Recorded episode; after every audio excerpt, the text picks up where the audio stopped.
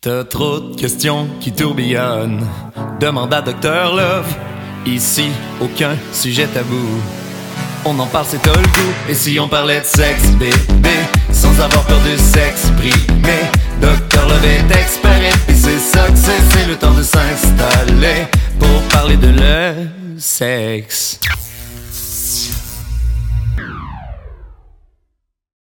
Bienvenue à ce deuxième épisode de Dr Love. On est toujours avec nos superstars du Centre intégré de santé et de services sociaux de l'Abitibi-Témiscamingue. Donc, on est en compagnie de Nathalie Coulombe, Annie Boissonneau et Marie-Claude Rochette. Ça va toujours bien, les filles? Ouais. Et toi, Guillaume? Ah, ça va bien, ça va bien. Je m'ennuie de Marie-Pierre qui n'est pas là pour l'épisode, mais euh, on la salue et on salue tous les gens qui nous écoutent.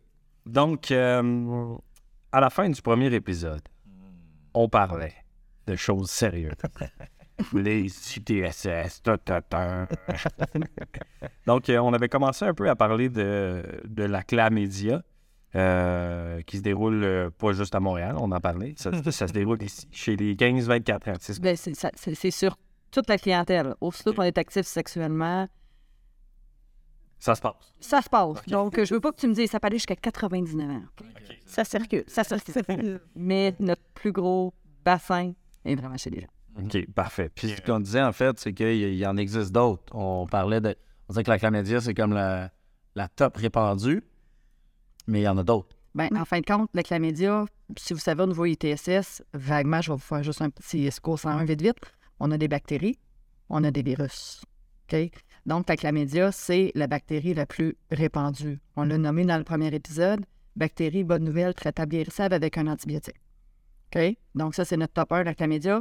Sa petite sœur que j'appelle, qui n'est pas sa sœur pantoute, mais qui est une bactérie, la gonorrhée. Vous avez déjà sûrement entendu ça, Mhm. mais il y en a beaucoup moins que la chlamydia.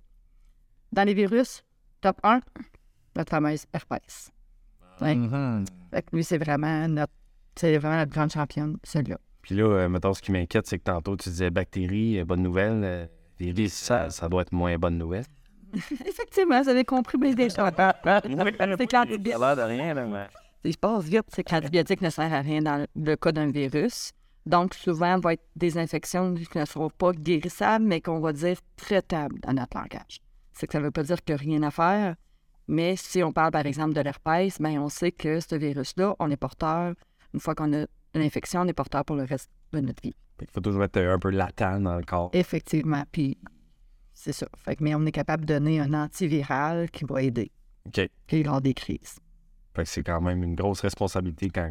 Effectivement. Fait que, mais malheureusement, c'est des fois ce que je dis à mes, à mes jeunes ou à mes, mes- les personnes que je vois, c'est que aussitôt qu'on est actif sexuellement, malheureusement, on se met à risque. Puis ça, si, euh, par exemple, j'ai euh, chlamydia ou gonorrhée, vous offrez des services en lien avec ça. Est-ce Ouais. que les services euh, coûtent de l'argent?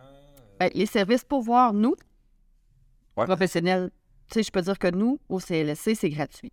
Fait qu'on ne paye pas pour venir voir l'infirmière. Et quand on fait un traitement, parce que là, je vous dis que vous avez une chlamydia, je te laisse pas partir, bye bye, puis va contaminer toute la planète. Ouais, ça. Donc, notre travail va encore plus loin, faire le traitement, recenser les partenaires, parce qu'à un moment donné, notre travail, c'est de dire on veut pas que tu aies de complications sur ta santé, je veux pas que tes partenaires en aient non plus, et c'est d'arrêter la propagation. Donc, on va traiter, on va remettre une prescription d'antibiotiques, et il faut savoir que quand on a une carte d'assurance maladie du Québec valide, le traitement est gratuit ici au Québec. OK.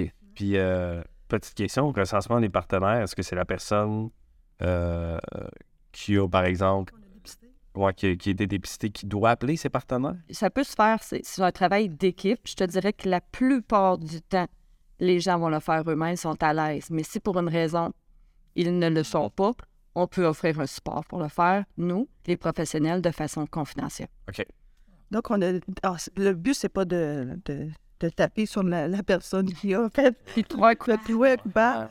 Le but, c'est vraiment d'essayer de limiter la propagation de, de la clame dans son entourage. Fait que, Puis euh, au niveau de, du virus, tu disais que c'était c'est comme momentané. Tu, sais, tu disais lorsqu'il y a des crises, vous pouvez aider, c'est parce que des fois, ça il y a- ça paraît pas, puis des fois, ça, ça surgit. genre. Ben, ma joueuse, c'est surgi, oui, ça surgit. C'est comme c'est dans la famille de gronde. Ouais. En fin de compte, souvent, les gens, quand ils vont, vont consulter, c'est parce qu'ils vont s'apercevoir de quelque chose. Fait que, tu sais, l'herpès vaguement, c'est il y a une éruption, que tu as parlé de bouton tantôt, il y a quelque chose de visible. Fait que souvent, c'est le premier signe qui va les apporter à consulter. Ensuite, il y, a, il y a des examens plus approfondis qui peuvent être faits pour vraiment déterminer que c'est l'herpès. Mais ensuite, c'est qu'ils peuvent avoir une prescription, comme on a dit tantôt, des antiviraux, qui ne va pas guérir, mais qui va soulager parce que, par exemple, on va avoir l'herpès au niveau buccal, le fameux feu sauvage qu'on appelle. De l'amour. Oui. Et au niveau des organes génitaux, c'est sûr que quand on voit des gens qui ont des lésions au niveau des organes génitaux, souvent il y a une douleur qui vient avec ça. Donc, les antiviraux vont aider vraiment pour diminuer la crise de la douleur, va nous donner un coup de main. Question? Oui. Je vois ça comme Guillaume Lepage. La question qui tue. Euh, le- le- le- la responsabilité de la personne qui a ça, j'imagine, lorsque tu as des lésions comme un feu sauvage, euh, tu, tu peux pas embrasser quelqu'un d'autre parce que tu risques de le transmettre. Tu peux, mais moi, je le ferai pas. Ah, c'est ça. tu t'es permis avec consentement? On- Mais est-ce que lorsqu'il n'y a pas de lésion, par exemple, sur les organes sexuels, est-ce qu'il faut quand même aviser son partenaire? Ouais. C'est une responsabilité. Mhm. Effectivement, pour que l'autre personne puisse prendre un consentement, comme on explique depuis le début, libre et éclairé. Fait que c'est un peu notre travail aussi d'en discuter, faire vraiment, on appelle ça un counseling, nous, dans notre langage, de dire, OK, t'es connu, on le sait, ben la responsabilité, c'est d'aviser tes partenaires. C'est ça. Puis, tu sais, ça se peut qu'il y en a des fois qui ont fait euh, une crise d'herpès dans leur vie, et ils n'en feront plus jamais. C'est ça qui est comme un petit peu la petite... Moi, je l'appelle toujours ma petite bête noire, l'herpès, parce qu'il n'y a jamais... C'est blanc, noir, ça n'existe pas. Il y a plein de zones grises. Ben oui. Toujours, toujours, toujours. Fait que c'est variable. Il y a plein de facteurs. Il y a plein de choses qui rentrent en ligne de compte. Donc, ça prend quand même un bon conseiller. Vraiment intéressant. On parle de risque quand on a, entre autres, des, des, euh, des, euh, des relations sexuelles, mais il n'y a pas juste des ITSS qui Non. sont, euh, qui sont les, les risques quand on a des relations sexuelles. Puis, entre autres, c'est pour ça que Marie-Claude, t'es t'es là. Eh ouais. Il y a le risque de tomber enceinte. Hmm. Donc, euh, c'est pour ça aussi que euh, on, on est ici aujourd'hui. Ben oui, c'est ça. Parce que, ben, en fait, t'en t'en as parlé un petit peu au début dans le premier épisode pendant qu'on qu'on te présentait, mais toi, ce que tu fais beaucoup, en fait, c'est d'accompagner les, les, ce genre de grossesse-là, des grossesses qui sont soit euh, euh, non, en fait, qui sont, qui sont pas voulues. Ouais, à l'adolescence. Puis ce que je, trouverais intéressant de, préciser, c'est que, bon, on apprend qu'on est enceinte, mais il y a quand même des choix qu'on doit faire. C'est une période qui est importante. Euh, puis là, à ce moment-là, il y a différentes portes où on peut aller cogner. Mais les choix, c'est quoi? Ben, euh, c'est permis d'aller en avortement. Donc, euh, ça, c'est, ça figure parmi les choix. Décider aussi de donner l'enfant en adoption, c'est aussi possible et où ce que moi je vais euh, arriver euh, dans le fond euh, dans la vie de ces familles-là, c'est quand une adolescente déciderait de garder l'enfant. Donc voilà. Puis je vous dirais que on le voit là, même Annie peut rencontrer régulièrement les jeunes filles qui se posent la question ça va être quoi le bon choix pour moi? C'est important d'y réfléchir, de prendre le temps, mais il y a quand même un certain délai euh, qui, euh, qui, qui est présent. Donc, euh, je sais pas, Annie, si... euh, Ben, En fin de compte, c'est sûr que des fois, ça. J'ai dit tantôt que moi, je suis infirmière en dépistage, mais j'ai une collègue qui travaille avec moi qui est plus partie planning, donc plus cette partie-là de clinique d'avortement, mais on travaille conjointement, on se, ren- on se retrouve en place. Donc, euh, ensemble. Puis, c'est sûr que si la personne décide de mettre fin à sa grossesse, ça se retrouve dans notre service. Mais ça se peut que, comme Marc dit, avant, quand on apprend, on est comme un peu sur le choc. OK? Comme vous dites, si c'est planifié, on ne les voit pas chez nous. Hein. Ouais, ben oui. Tu vas avoir notre ligue médicale, ils font leur petite grossesse. Donc, quand ils, ils arrivent chez nous, c'est comme, là, on est sur le choc, on l'a appris. Puis comme Marc dit, on n'est pas là pour leur pousser puis dire, OK, go, go, go. là, demain matin, il faut se décider, il faut que ça... se- Non, non, non. Il y a de l'accompagnement, là. C'est pas tout ça. Fait que la première étape, c'est faut qu'on prenne une décision. Mais on va les amener, on va les aider. Puis des fois, nous, c'est même pas nous, les infirmières. Des fois, c'est que on se questionne, on les fait voir un travailleur social. Dire, OK, Mais la porte d'entrée pourrait être aussi l'infirmière de l'école qui va référer au CLSC. Euh, puis le CLSC va mettre en contact avec aussi comme d'autres euh, travailleurs sociaux comme moi, qui va vraiment guider au niveau des choix, d'essayer de réfléchir à si je garde l'enfant, ça représente quoi le portrait, puis les obligations euh, qui, qui, qui sont en lien avec tout ça. Euh, donc, ce, qu'il faut retenir, c'est que l'avortement, souvent, la porte ici à Rouen, mais il faut aller au CLSC. Puis encore une fois, c'est des services qui sont gratuits. Euh, puis l'autre option que je disais tantôt, ben ça se peut que tu envisages, euh, c'est contre tes principes de te faire avorter. Donc, pour toi, tu souhaiterais faire adopter l'enfant. Donc là, il faut aller cogner à la porte du centre jeunesse, ben, pas du centre jeunesse, oui, mais la DPJ donc, euh, c'est des intervenants formés qui vont vraiment te guider ta, réflexion. Puis vraiment, la décision vient à la toute fin, là, à la naissance euh, de l'enfant. OK. Donc, euh, ça, c'est une option. Puis, dans l'optique où ce que tu souhaites garder l'enfant, ben c'est là que le programme CIP, que j'ai expliqué, le service intégré en périnatalité et de la petite enfance, va être offert mieux connu sur Holo. Ça fait des années que ce programme-là existe. F, c'est que... Holo, ben, dans le fond, Holo, euh, c'est euh, nous, on achète un peu nos. Euh, les gens qui viennent vers nos services, on leur dit on va te donner des coupons que tu te nourrisses bien pour que ton le fêtus naisse en santé. Parce que Holo, c'est Holo, oui, exactement. C'est œuf, lait, orange. Aujourd'hui, l'orange n'existe plus? Non, c'est ça. Donc, c'est des petits coupons qui sont échangés euh, dans les épiceries. Donc, on, a du lait, on a des œufs et c'est euh, des euh, légumes congelés parce qu'on sait que c'est bon pour la santé. Là. OK. Fait que c'est pour permettre, en fait, justement, parce que ce qui arrive souvent, c'est surtout quand on est quand on est quand on est jeune, que mm-hmm. ça soit prévu ou pas, c'est qu'on n'a peut-être pas les moyens justement de bien se nourrir, de subvenir à tous nos besoins. Puis il y a comme plein de choses en même temps parce que là, euh, c'est euh, on a un, partenaire que ça fasse longtemps ou pas qu'on soit avec. Mm-hmm. On peut être en appartement, ça coûte cher. C'est souvent des jobs qui sont, euh, ben, je veux dire, précaires dans le sens où tu es peut-être aux études, fait que tu n'as peut-être pas une. Il y a beaucoup d'enjeux, effectivement. le fait de tomber enceinte adolescente. Tu l'as bien nommé. souvent, quand on est adolescente, ben, on a un besoin nutritionnel qui est souvent à combler. Fait que si on pourrait dire, c'est un combat entre, euh, ça peut être une compétition entre l'adolescente qui grandit, puis les besoins nutritionnels aussi du fœtus. Fait que ça peut apporter à euh, des, comme des problèmes d'anémie ou d'autres problèmes de santé. Donc, euh, ça, c'est quelque chose qui, qui peut être plus spécifique au niveau des adolescentes. Qui peut être réglé avec, en, les aidant à bien se nourrir, dans le fond? Exactement, c'est ça. Puis il va se joindre aussi un suivi médical qui est offert euh, gratuitement à partir du moment que tu es enceinte. Euh, tu vas aller euh, consulter un médecin, là, même si tu n'as pas de médecin de famille, on te prend en charge. Là. Ce que je trouve le fun dans ce, ce service-là, c'est que être enceinte, c'est une, grosse job. Ça peut faire peur. Oui. Mais quand, quand le bébé est né, c'est aussi une grosse job. Là. C'est... Ouais. Oh, ouais, c'est ça. Ouais. Puis, tu sais, moi, je suis issu d'une mère. Ma mère m'a eu à, 18 ans, dans le fond. Mm. Euh, une, relation non planifiée, une grossesse non planifiée. Puis, tu sais, moi, mon père a toujours reconnu sa paternité, s'est impliqué. Puis, tu sais, les boys, c'est important. Ça s'est fait à deux. Ça doit se continuer à deux aussi. Euh, puis, les femmes, euh, le droit du corps des femmes prévaut sur n'importe quelle de vos décisions. Euh, parce qu'il y a aussi un débat quand même euh, mm-hmm. sur l'avortement. Euh, mais n'oubliez pas que les femmes ont 100% des droits sur leur corps aussi. Puis je trouve ça important de le dire. Puis je trouve ça important qu'un homme le dise aux autres gars aussi. Ça se dit pas assez, malheureusement. mais c'est ça. Puis, une fois que vous que cette nouvelle-là, je pense que c'est important de communiquer aussi l'attente des hommes avec les femmes. Euh, puis d'écouter ce que les femmes ont comme attente aussi, puis de l'accompagner là-dedans.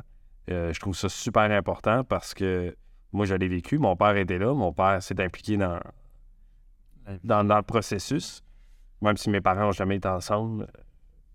Puis je trouve ça vraiment important aussi.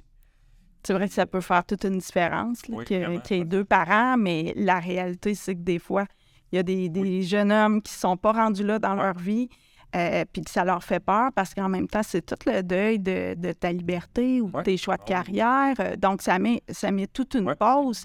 Puis c'est d'assumer le rôle d'adulte quand tu n'es complètement pas rendu là. Donc. Euh, pas les compétences que C'est ça. Fait que ça se peut que la jeune fille, effectivement, se retrouve seule à élever euh, l'enfant. Là, ça, c'est, c'est des choses qu'on voit. Là. Mais c'est c'est sûr que ça existe encore puis que ça va exister Mhm. encore, mais, malheureusement. Mais je pense que le message est quand même important. Puis ce qu'il faut préciser, là, euh, c'est que nos services, ben nous, on veut rejoindre euh, les deux parents. Là. C'est pas que pour la mère. là. Donc, on va prendre, euh, on va faire le lien avec le papa, on va s'intéresser à lui pour justement favoriser, on va souligner tous ces bons coups qu'il fait avec le bébé pour qu'il s'implique de plus en plus, puis le, le valoriser dans son rôle de parent. Là. Parce qu'on s'en- C'est vraiment ça notre mandat, là, de, d'essayer d'y croire, là, parce que, ouais. Parce que le père, durant la grossesse, euh, il a le job. Ben, tu sais, en entre guillemets. Parce que j'ai pas tout ce que la femme. Ouais, c'est c'est- c'est- c'est- c'est- tu sais, la femme, elle va au lit, elle a mal à la tête, étourdie, fatiguée, euh, il y a un peu. C'est moins concret. C'est. Effectivement. Je peux-tu t'apporter de la crème glacée? Avec les commissions. C'est ça, les sacrifices hein, aussi durant la grossesse, ça c'est vraiment quelque chose qui n'est pas évident. Puis des fois, la jeune fille se rend pas compte là, quand elle décide de poursuivre la grossesse. Mais euh, on peut faire euh, tu sais, les changements d'habitude. Si moi, ben, j'ai bien du plaisir avec mes amis, puis que je, je consomme des substances euh, quand je suis une, adolescente, ben ça se fait pas avec euh, la grossesse. Fait il faut arrêter ça, il faut être discipliné aussi pour dire, ben là, je mange pas juste pour moi, puis je mange pour l'enfant à naître. Fait que c'est sûr que quand on est ado, on aime bien ça, la junk, puis tout ça. Donc, euh, on rentre dans un monde d'ad- d'adultes. Oui, exactement. Hein, tu sais, c'est ça, tous les choix, toutes les décisions, euh, tout, tout devient super important, puis pas juste pour toi. Ben c'est ça. Fait que c'est toutes des choses qu'il faut réfléchir quand même avant de, de se lancer dans cette grande aventure-là. Moi, je dis toujours à mes familles, c'est sûr que là, tu vas connaître le métier le plus dur au monde, qui est celui de parent, mais c'est aussi le plus gratifiant. Fait que euh, Euh, euh, la famille là-dedans, c'est quoi sa place? Les parents de l'enfant, de, du gars ou de la fille, là, on le souhaite. On souhaite parce qu'on sait que quand, mettons, un adolescent tombe enceinte puis qu'elle a justement un réseau, ça va faire toute une différence dans euh, toute son expérience de parentalité puis qui peut être vraiment positive, même si tu es adolescente. Mais quand tu n'as pas de réseau, ben c'est là que ça devient pénible parce qu'il n'y a pas de répit, il n'y a pas personne pour pouvoir t'écouter quand que justement c'est plus difficile. Parce que pour n'importe quel parent, avoir son premier enfant ou même le deuxième, c'est difficile. On va se C'est ça. Fait que le réseau fait toute la différence. Là. Puis encore là, ben, euh, ce réseau-là, quand on tombe enceinte, ça, ça dépend comment la nouvelle est prise. Ça se peut qu'il y ait des, euh, des parents ou futurs euh, grands-parents qui n'ont pas accepté la nouvelle. Fait que, euh, encore là, ça peut être fragile. Est-ce qu'ils vont être présents? Puis des fois, quand on est ado, nos parents sont encore bien actifs sur le marché du travail. Est-ce qu'ils vont être disponibles pour venir nous aider? Euh, c'est pour ça aussi que dans notre programme, il y a vraiment beaucoup de ressources qui existent pour pouvoir euh, supporter les parents qui sont plus isolés, là, disons. Puis quand on parle des ressources, on a oui, le CLSC, mais on a aussi toute la, la communauté. Exactement. Les organismes communautaires qui, sont impliqués aussi dans CIP. Puis dans oui, Maison de la famille. Puis dans CIP, il y a aussi les travailleurs sociaux. Mais je voulais juste souligner aussi qu'il y a des besoins nutritionnels. Donc, il y a une nutritionniste aussi. On est, c'est ça, effectivement. Ça, c'est très bon d'apporter. Euh, Dans le fond, là, une famille va être suivie par une équipe qu'on dit multidisciplinaire. Donc, on va avoir l'infirmière qui va être là pour un peu préparer euh, les futurs parents pour l'accouchement, parce que ça, c'est stressant. hein. Euh, puis, on a la nutritionniste aussi qui est là pour apporter toute son expertise par rapport aux besoins nutritionnels, euh, autant de, de- que ce soit la maman, euh, que ce soit du, du bébé qui va naître. Puis, on- quand l'enfant grandit, ben là, c'est les, les problématiques des comportements difficiles. Ben, on a des éducatrices spécialisées que c'est un peu plus leur euh, mandat là, de, d'aider dans les moments plus cruciaux. là. Ouais, parce que ça doit pas être évident en tant que, mettons, mère, euh, adolescente, tes hormones n'ont pas fini d'avoir l'influence, euh, ben, finissent jamais, mais tu sais, surtout là, le boost d'un- Mhm. d'hormones n'a pas fini son influence, puis là, tu as un enfant à gérer qui a lui aussi un boost d'hormones de naissance ou de, de, de jeune enfant. Fait que c'est cool qu'il y ait ces ressources-là pour vrai. Moi, j'avais une question. Si jamais, parce qu'on a parlé, mettons, avec les ITSS, là, si jamais Mm. une- une jeune fille de 13 ans qui vient vous voir, euh, Qui est en, qui est en dessous de 14 ans. Ouais, c'est ça. Moins de 14 ans, vous devez aviser la famille. Effectivement, ça, c'est le. C'est la règle. C'est la change. pas. De- Puis on, ouais, c'est ça. Puis on a tendance aussi là, dans, dans nos services euh, de, d'intégrer euh, les grands-parents le plus rapidement possible. Toutes les personnes significatives, si, euh, s'il y a quelqu'un qui se manifeste, ben on va les impliquer là, parce qu'on sait que c'est la force de tous qui va vraiment faire en sorte que cet enfant-là va bien se développer. Je trouve c'est ça, c'est c'est tu sais du moment qu'une femme commence à avoir ses règles nécessairement, tu sais on le disait tantôt, tôt ou tard euh, n'importe qui va commencer à avoir des relations sexuelles, certains certaines plus tôt que d'autres et c'est un autre risque on, le dit un peu mais tu sais ça veut dire que ça peut arriver rapidement ce genre de choses là puis J'ai- J'ai des jeunes filles que des fois, puis je trouve ça super le fun, c'est qu'ils vont commencer, mettons une pilule contraceptive, souvent on va voir ça plus souvent chez nos ados. Mhm. Tu sais, il existe plusieurs méthodes. Ouais. Souvent, les ados vont être plus vers la pilule. Puis, ils vont la commencer plus jeunes parce que ils ont des règles du croche, ils ont des SPM, ils ont, tu sais, ils sont pas actifs sexuellement. Puis là, j'explique aux parents, ah, cool, on va régulariser son cycle, elle va devenir super bonne, elle n'oubliera pas le jour où va arriver le moment où elle va avoir une relation sexuelle, on va lui demander de se protéger. Mais si elle se protège pas, on va voir gagner un point. on en va ça, on réduit, on réduit tellement d'intérêt. Exact. Fait que là, elle va être rendue, tu sais. Fait que c'est ça qui est merveilleux. Faut, faut le voir, tu sais. Fait que Puis il y en a qui vont prendre, euh, moi j'ai même des, des dames plus âgées qui vont prendre une méthode de contraception, mais le conjoint, mettons, il va vasectomisé. Pas de risque. Ils sont écœurés d'être menstrués. Fait que, tu sais, il n'y a, pas d'âge. Mais moi, je trouve que quand, tu sais, si on a besoin, on a besoin. Puis même si on n'a pas besoin tout de suite, le besoin va arriver plus tard. Puis c'est pas grave si on prend une contraception pendant trois ans puis qu'on est actif juste dans trois ans. Tu sais, là, on parle de pilule qui est la plus connue, mais il y a autre chose, qui est les dépôts Provera, où ce que justement, quand on a de la misère de se souvenir, apprendre. euh, Contraception, c'est quoi? Ben, mettons la pilule, qui est notre plus traditionnelle. Ensuite, on va parler euh, de l'anneau vaginal. Ensuite, on va parler du timbre, la fameuse patch. On va parler du dépôt Provera.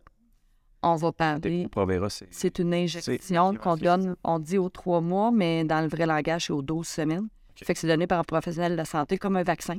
Fait que, tu sais, pour les gens, des fois, qui vont oublier toujours leur pilule ou quoi que ce soit, ben trois mois, ça passe bien. Ensuite, on va avoir euh, nos fameux stériles. Puis, euh, notre petit nouveau, Ouais, c'est ça. au Canada, c'est l'implant. Ouais. Ouais, c'est un petit implant qu'on va mettre ici dans le petit grotte d'abeille qu'on appelle. qui est bon. Fait que, tu sais, il y a- il y, a des courtes actions, il y a des longues actions. Fait que, puis moi, j'explique toujours aux gens quand on fait l'enseignement, il n'y en a pas une qui est meilleure que l'autre. Ce qui va faire qui est meilleur, c'est ce que tu vas choisir puis la façon dont tu vas l'utiliser. Fait qu'il y en a pour tous les goûts. Avant, euh, avant qu'on termine, moi, je me demande, tu sais, euh, on en a parlé rapidement, mais tu sais, vous accompagnez la personne à choisir euh, qu'est-ce qu'elle va, qu'est-ce qu'elle va faire si la Mhm. grossesse n'était pas prévue? Euh, comment, c'est-tu en posant des questions, c'est-tu en, c'est comment qu'on, comment on, on les accompagne pour que, Ben, je pense choix-là? ne faut pas leur cacher des choses non plus, en leur reflétant un peu le portrait de à quoi peut ressembler être parent. Euh, fait qu'il faut, c'est ça, faut expliquer euh, justement tous les sacrifices que tu devras faire. Euh, Des fois, on a des petits questionnaires. On a un petit questionnaire qui est fait vraiment pour euh, grossesse à l'adolescence. Fait qu'on laisse la personne partir avec ça, avec le partenaire. Ils répondent aux questions et quand ils reviennent, ils sont vus par une travailleuse sociale qui va reprendre avec ça. eux. Fait que ça dit vraiment un peu, un peu euh, des pour et des contre, si tu veux. Ouais. Mais tu sais, vraiment, comme Marie-Claude dit, refléter, dire OK, ça, ça, ça. Ça nous permet après ça d'amener la discussion avec eux autres en disant OK, Qui- Changement qui va être fait. c'est ça. Puis qui, qui va t'aider? Chaque fois, ils, ils se rendent compte de dire Ah, en fin de compte, euh, ça risque d'être. euh, ça va risque d'être difficile, je vais me retrouver tout seul, je vais. Fait qu'il n'y a pas de bonne puis de mauvaise réponse. C'est, c'est vraiment d'être à l'écoute de soi puis d'être à l'écoute de sa partenaire, euh, tout dépendant, euh, tout dépendant, on est, on est situé où dans la, dans la situation, justement. Mais, mais l'idée, c'est vraiment qu'il n'y a pas de, de bonne puis de mauvaise réponse puis que ça, ça peut arriver à n'importe qui. Puis Pas de pression, il y a pas de Effectivement. jugement, il y a pas. Puis les ressources, il y en a énormément. Exactement. Fait que là, on vous a parlé un peu de mon programme, mais comme on disait, des ressources dans, dans le communautaire pour les, les parents de façon générale, la maison de la famille, Euh, c'est sûr qu'on a souvent moins d'argent aussi là, quand on est adolescent. Fait qu'on peut se tourner vers les banques alimentaires avec le Centre Bernard Hamel. Si malheureusement on n'a pas la chance de pouvoir rester avec nos parents qui vont nous aider, ben on peut avoir les marginales, qui est des, des hébergements supervisés qui peuvent nous aider à gagner en autonomie aussi parce que euh, quand justement un enfant dépend de toi, là, il faut que tu sois capable de cuisiner, de faire ton ménage. Euh, dans le fichier. Exactement. De prendre à faire un budget. Fait que ça, souvent, c'est un enjeu aussi d'être bien organisé de façon générale. C'est très intéressant. Merci beaucoup. On est déjà, déjà sur la fin, mais, mais on, j'ai l'impression qu'on reste sur notre fin. Oh! c'est bon, hein? Merci beaucoup d'avoir été avec nous. C'est vraiment apprécié. Oui, merci TVC9 pour euh, les fonds qui nous permettent de faire ces épisodes-là et d'en apprendre tellement plus. Merci à Shani, le maître euh, en ces lieux, pour euh, tout ce qui est de l'audio et de la vidéo. Pour le reste, il n'est pas maître pantoute. Guillaume pour la co-animation. Merci beaucoup, mesdames, pour ces deux épisodes qui nous ont appris vraiment beaucoup de choses. Euh, puis je pense que, mettons, les derniers mots, c'est vraiment prévention et aller voir le, personnel qui est en place, qui sont là pour vous. Il y a des ressources, euh, soyez pas gênés, allez-y en gang s'il faut, mais ils sont là pour vous, pour votre bien, puis c'est leur travail, fait qu'hésitez pas. Puis euh, merci beaucoup. Merci. Et si on parlait de sexe, bébé, sans avoir peur de s'exprimer, Docteur Love est expert, et c'est ça que c'est, c'est le temps de s'installer pour parler de le sex.